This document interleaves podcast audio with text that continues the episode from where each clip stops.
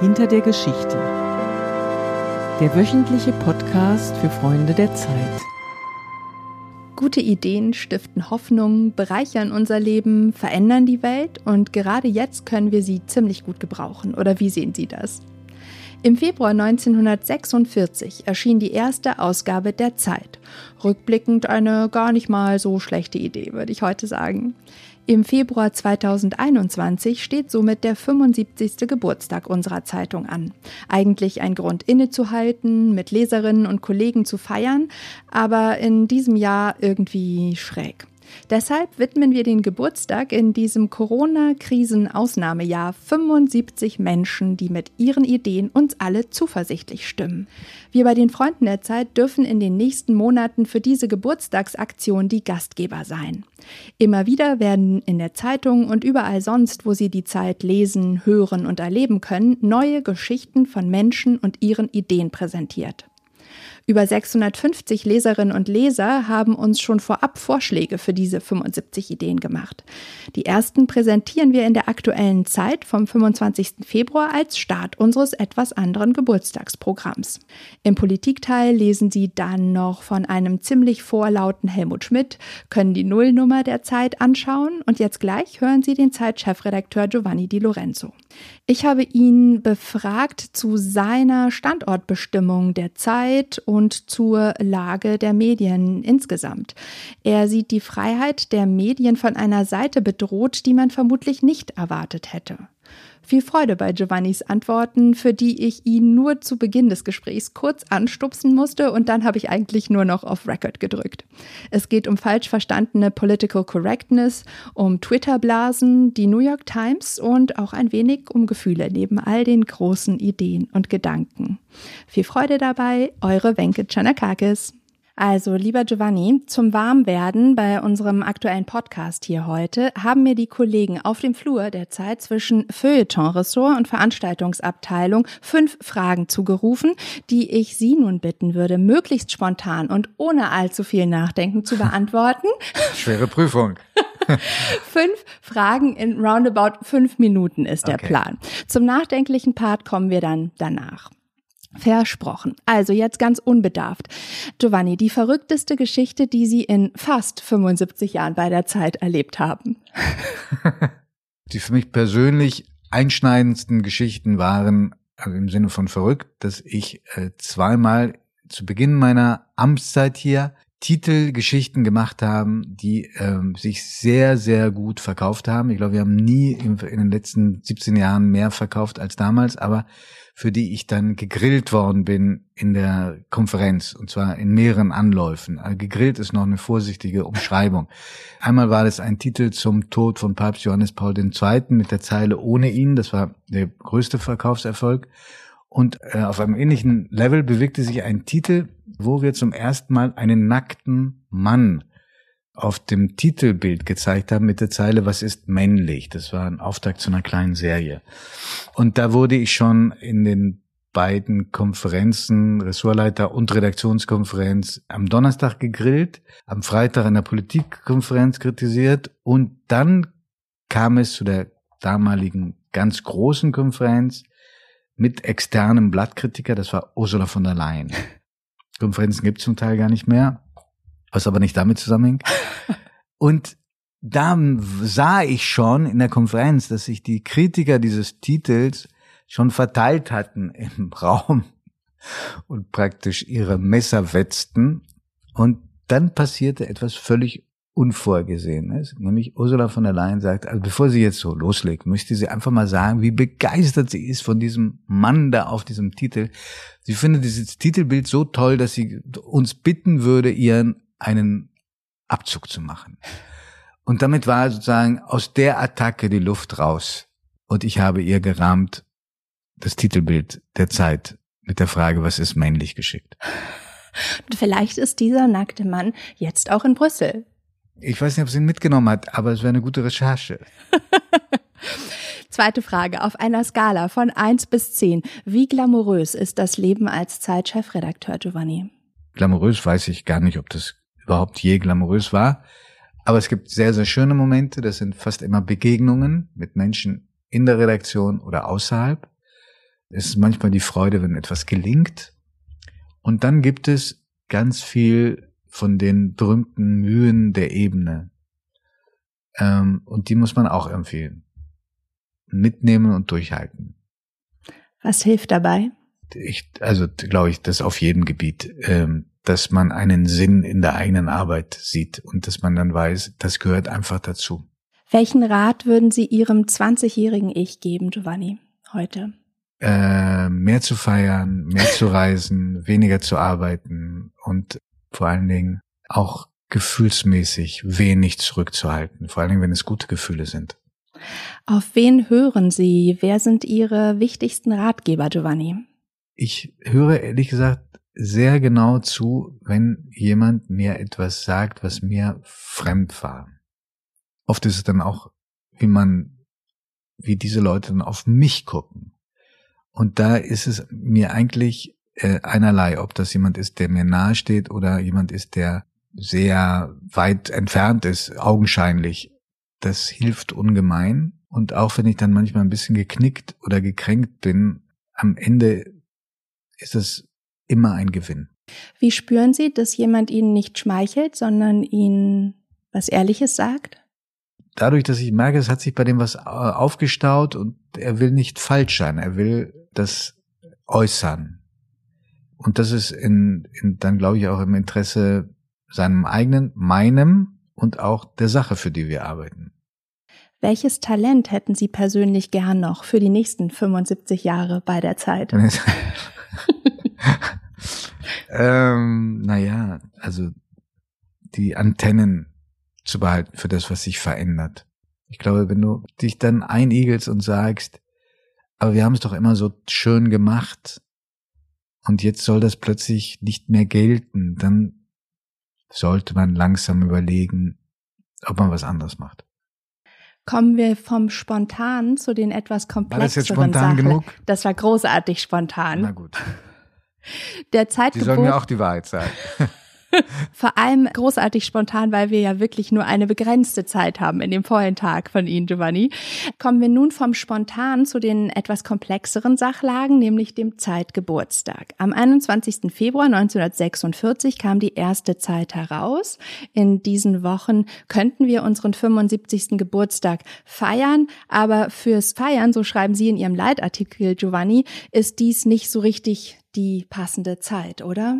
Nein, weil im Moment feiert ja auch kaum jemand, wegen Corona natürlich, aber es gibt auch einen anderen Grund. Wir freuen uns zwar sehr, ja, dass unsere Leserinnen und Leser uns so stark machen, dass wir im Moment die höchsten Auflagen unserer Geschichte vermelden können. Aber man muss doch sehen, wie es insgesamt in der Branche ähm, aussieht. Und da sehe ich, dass Auflagen wegbrechen, Erlöse wegbrechen, dass Verunsicherung herrscht dass es innere und äußere Bedrohung gibt für den Journalismus in, in vielen anderen Ländern. Es gibt Länder, in denen Journalisten und Journalistinnen äh, mit dem Tod ihre Recherchen bezahlen. Und es gibt, darüber habe ich in einem Leitartikel geredet, auch Gefahren, die zwar nicht existenziell sind, also im Sinne, dass da Leib und Leben auf dem Spiel steht, aber die doch sehr einschneidend sind. Dann lassen Sie uns doch da nochmal näher reingehen. Giovanni, wofür steht oder wie sehen Sie gerade die Lage der Medien in diesen Wochen und Monaten, 75 Jahre nach Gründung der Zeit? Die Zeit war ein ganz großes Versprechen, ja, nämlich der, der Versuch äh, nach der Verwüstung, die der Nationalsozialismus auf allen Ebenen angerichtet hatte, mitzuhelfen, eine Mitte in Deutschland aufzubauen, die äh, Werten wie Demokratie, wie Toleranz, Freiheit, Frieden sich verpflichtet fühlte und auch stabil sein sollte und nicht gleich wieder umkippen bei irgendeiner, sollte bei irgendeiner heraufziehenden Krise. Ich glaube, dass die Zeit da auch in diesem Punkt erfolgreich war. Wir waren nie fehlerfrei, werden es leider auch nie sein, aber dieses Verdienst kommt unseren Vorfahren bei der Zeit wirklich zu. Und da hat äh, besonders Marion Gräfin Dönhoff eine herausragende Rolle gespielt, denn es gab in den 50er Jahren die Bestrebung, das Blatt nach rechts zu schieben. Und dagegen hat sie sich mit unglaublichem Geschick und Mut äh, gewehrt und hat gesiegt. Und seitdem haben wir diese liberale Blattlinie, die keine parteipolitisch liberale ist und auch nicht primär wirtschaftlich liberale, sondern das Prinzip hochhielt, wir glauben an Leser, die wir nicht manipulieren wollen, sondern die sich durch unterschiedliche Meinungen die Mittel schaffen, um sich eine eigene zu bilden.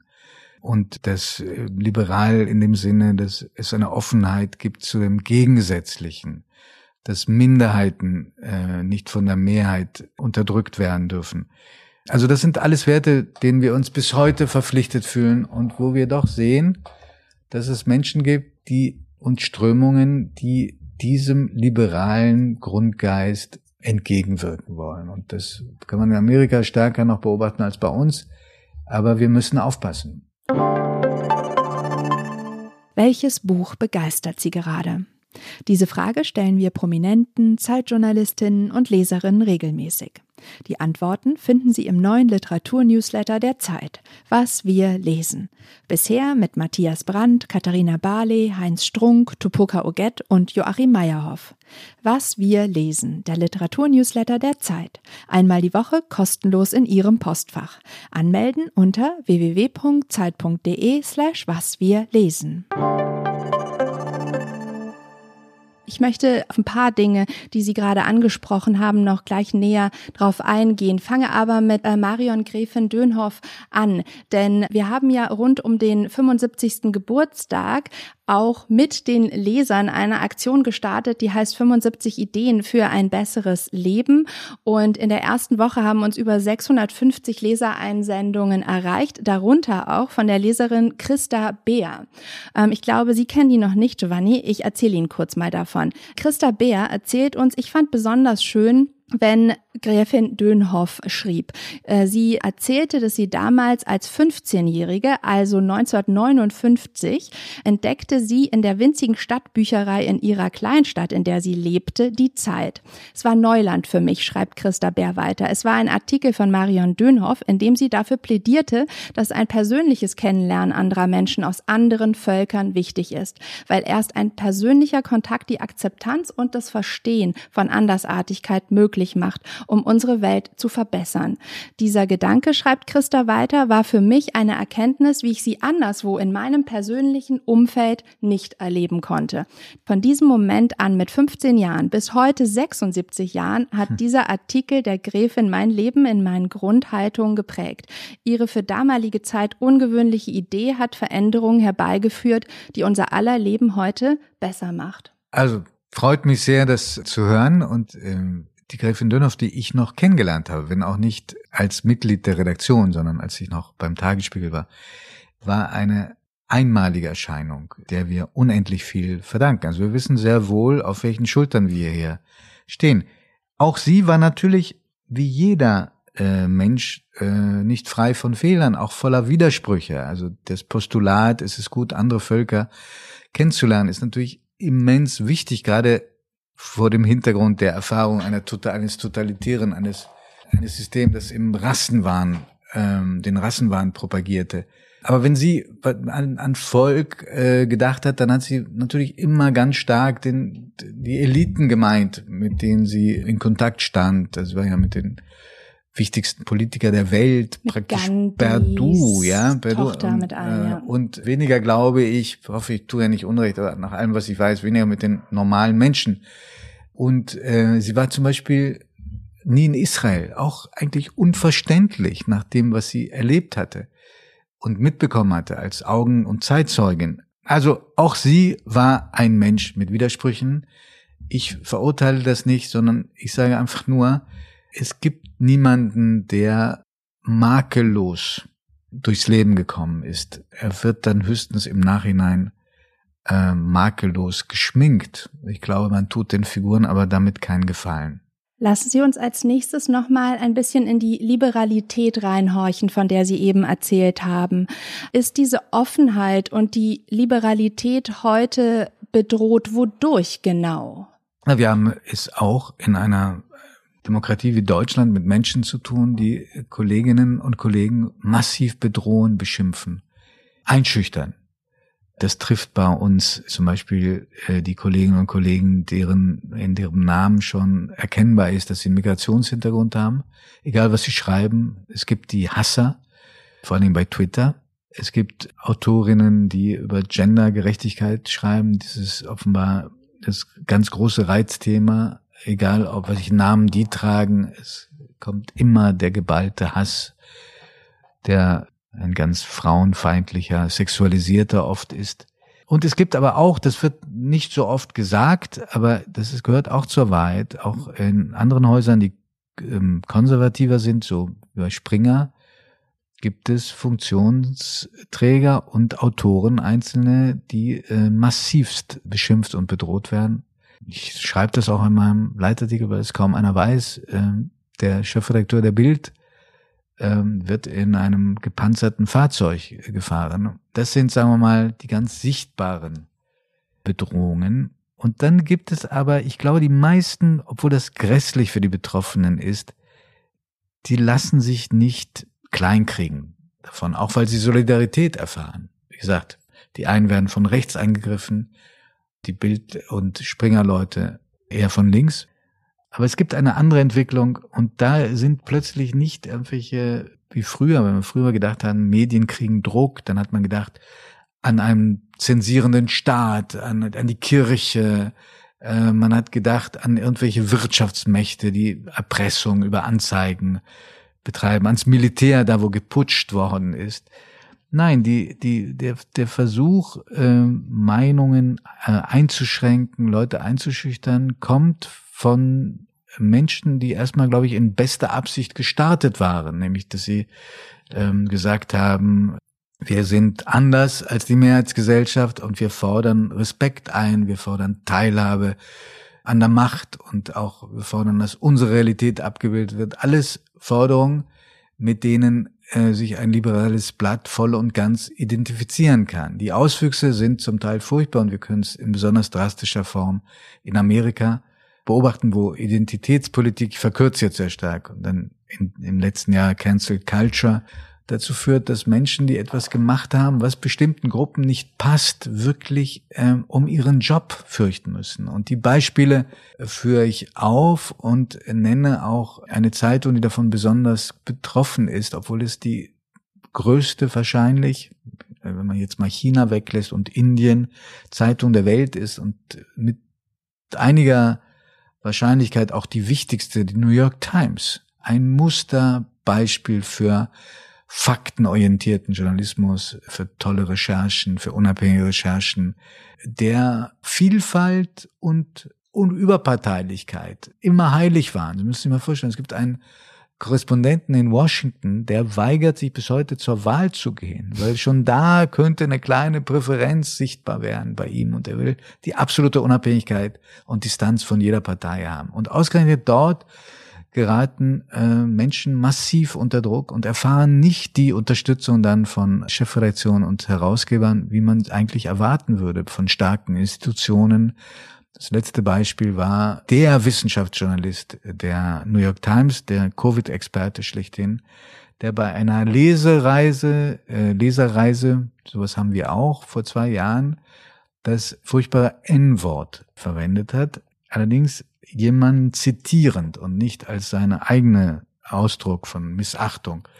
Das ist zwei Jahre später rausgekommen. Äh, er ist zur Rede gestellt worden. Er hat sich dafür umfangreich entschuldigt, hat den Kontext erklärt. Daraufhin hat äh, der Chefredakteur erstmal gesagt, gut, also weil keine böse Absicht vorlag, darf er bleiben auf seinem Posten. Und dann haben 150 von 1000 Angestellten der New York Times protestiert gegen diese Milde und haben sich dabei bezogen auf die Resonanz, die sie in ihren Blasen hatten, haben das als große Beleidigung da angesehen. Und dann ist er rausgedrängt worden nach, ich weiß nicht, 46 Jahren Mitgliedschaft. Und das ist natürlich schon beängstigend, weil hier geht es ja um die Frage, ob man einem Menschen nicht auch einen Fehler durchgehen lassen kann, für deren, für den er sich entschuldigt hat. In anderen Fällen geht es um Inhaltliches. Da dass man einer Kolumnistin, die dann auch ihre Kolumne verloren hat, der New York Times, die zwei Frauen kritisiert hatten, die einen asiatischen Migrationshintergrund hatten und man ihr vorgeworfen hat, Du hast als Weiße zwei Menschen mit Migrationshintergrund angegriffen und dann hat sie ihre Food-Kolumne verloren. Oder eine Romanautorin in einem Verlag, renommierten Verlag in, in New York erscheint, die ein bisschen colored ist, aber nicht genug, überwiegend weiß. Die hatte ein einen mit, mitreißenden und auch äh, zum Teil erschütternden Roman über die Lage von südamerikanischen Flüchtlingen geschrieben. Da hat mir vorgeworfen, du, das ist Anmaßung. Du machst, profilierst dich über etwas, was Leute betrifft, denen du nicht angehörst. Du bist keine, ähm, kein Flüchtling und keine Südamerikanerin. Und das bedeutet immer auch Einschränkung von Möglichkeiten. Es gibt eine Umfrage offenbar bei der New York Times, dass knapp die Hälfte der Leute, die da arbeiten, heute sagen, sie fühlen sich nicht frei in dem, was sie sagen. Das muss man sich mal vorstellen. Welche Glaubwürdigkeit hat dann ein Medium? Und ich habe große Angst vor einer Polarisierung der Medien, die dann in Amerika so aussieht. Fox News, äh, die Schrecklichen auf der einen Seite und die New York Times, die sich parteilich komplett festlegt, wie sollen da Medien noch das leisten, wovon jede Demokratie profitiert, nämlich, dass man einen Diskurs organisiert zwischen Menschen, die unterschiedlich denken und unterschiedlich ticken. Kerstin Kohlenberg hat zu diesem Fall der New York Times auch schon vor geraumer Zeit bei uns auch geschrieben und ich glaube, das kann man hier auch in dem Podcast hinter der Geschichte sagen, dass darüber auch intensiv bei uns in der Redaktionskonferenz diskutiert wurde.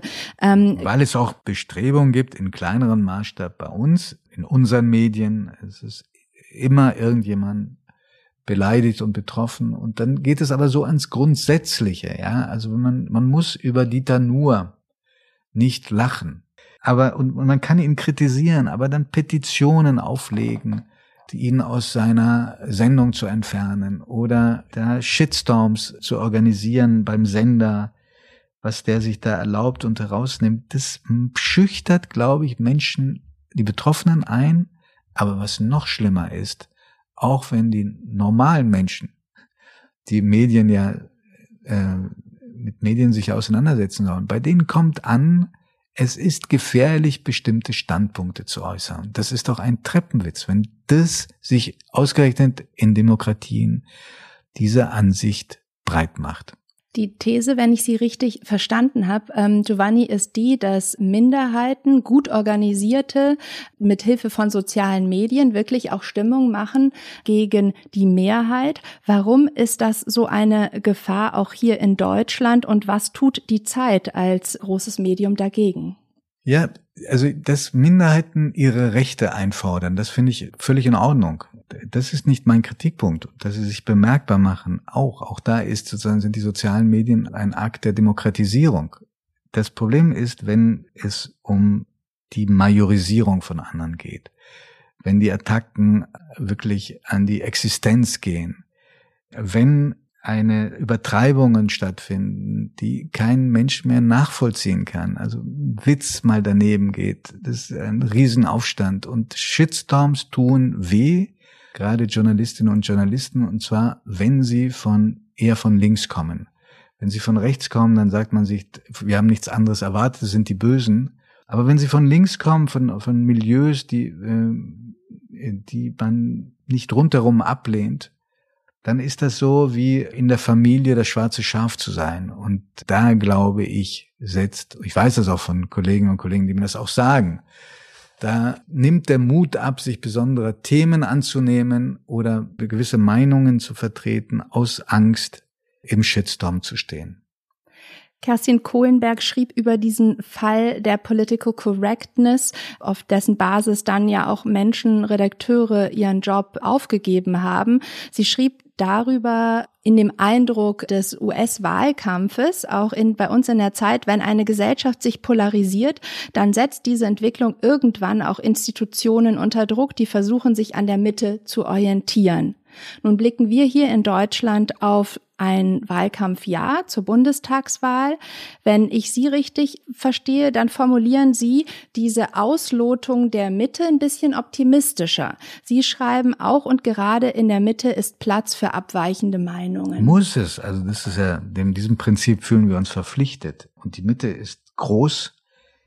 ich meine das so, dass die Mitte nichts Langweiliges oder Beliebiges ist, sondern eine, ein Ort, an dem unendlich viel Platz ist, auch für abweichende Meinungen, dass die Mitte versucht, das zu erreichen, was für eine Gesellschaft in der Regel immer gut tut, nämlich einen Kompromiss zu finden, mit dem möglichst alle oder die große Mehrheit leben kann. Die Mitte sollte auch etwas sein, wo man sich streitet, aber streitet, indem man Argumente austauscht und nicht indem man jemanden, das ist, was ich äh, diesen kleinen Gruppen vorwerfe, dass nicht das Argument zählt und auch der Kommunikationsform via Twitter, sondern es gleicht jemand gebrandmarkt wird. Du bist rechts oder links, das, hat, das ist ein ganz toller Effekt. Da muss ich mich ja nicht mehr mit dem Argument auseinandersetzen. Und ich glaube aber, dass die, die Auseinandersetzung über Argumente so enorm wichtig ist. Und da ist die Mitte etwas sprachlos, etwas mutlos geworden. Es wird sehr viel von den Rändern reingerufen und das geht einher mit Politikern der Mitte, die nicht mehr besonders charismatisch sind. Und ich wünschte mir sehr, dass wir bei der Zeit auch über die Bühnen, die wir geschaffen haben, wie Streit ein eigenes Ressort, wo sich jede Woche Menschen miteinander auseinandersetzen, miteinander diskutieren, dass wir da Bühnen schaffen für Auseinandersetzungen, die wir dringend brauchen, auch um uns zu verändern. Danke, Giovanni. Danke für dieses Gespräch. Sehr gerne.